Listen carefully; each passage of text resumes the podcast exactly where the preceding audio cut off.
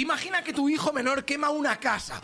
¿Sabes por cuánto te puede salir la broma? Mira, estamos en Semana Santa de 2022 en un pueblo de Huesca. Cuatro amigos de entre 14 y 17 años quedan en las vacaciones y como se aburren, deciden entrar en un chalet en el que no había nadie. La puerta trasera estaba rota, así que entran y luego con una piedra revientan la cerradura para ir a la bodega. Bajan y se ponen a abrir las botellas mientras fuman, haciéndose unos vídeos celebrando la hazaña. Pero al rato se cansan, así que suben al salón y no me preguntes por qué, pero se les ocurre echar un poquito de gasolina en un vaso de cristal y prenderlo fuego.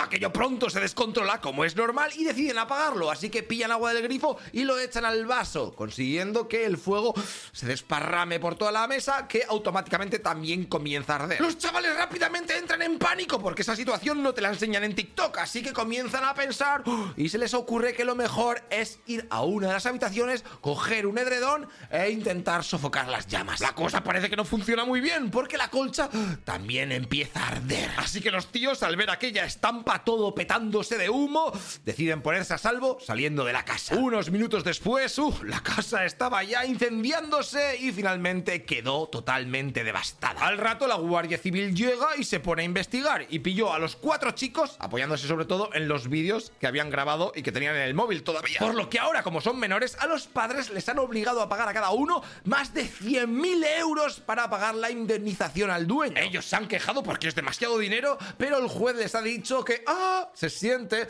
haberles educado mejor. Además de que a dos de los críos les han puesto 12 meses de libertad condicional, o sea que nada, a otros 6 meses de tareas socioeducativas y a otro un añito currando en un centro de día. Así que ten cuidado con las chorradas que haces, que la tontería te puede salir a 555.563 euros. ¡Mamma mía! ¿Crees que el castigo está acorde a la liada? Pues pobre en los comentarios. Hey, una cosa, tú que estás escuchando este podcast, te recuerdo que todo esto está subido en nuestro canal de YouTube, ¿eh? Noticias Ilustradas.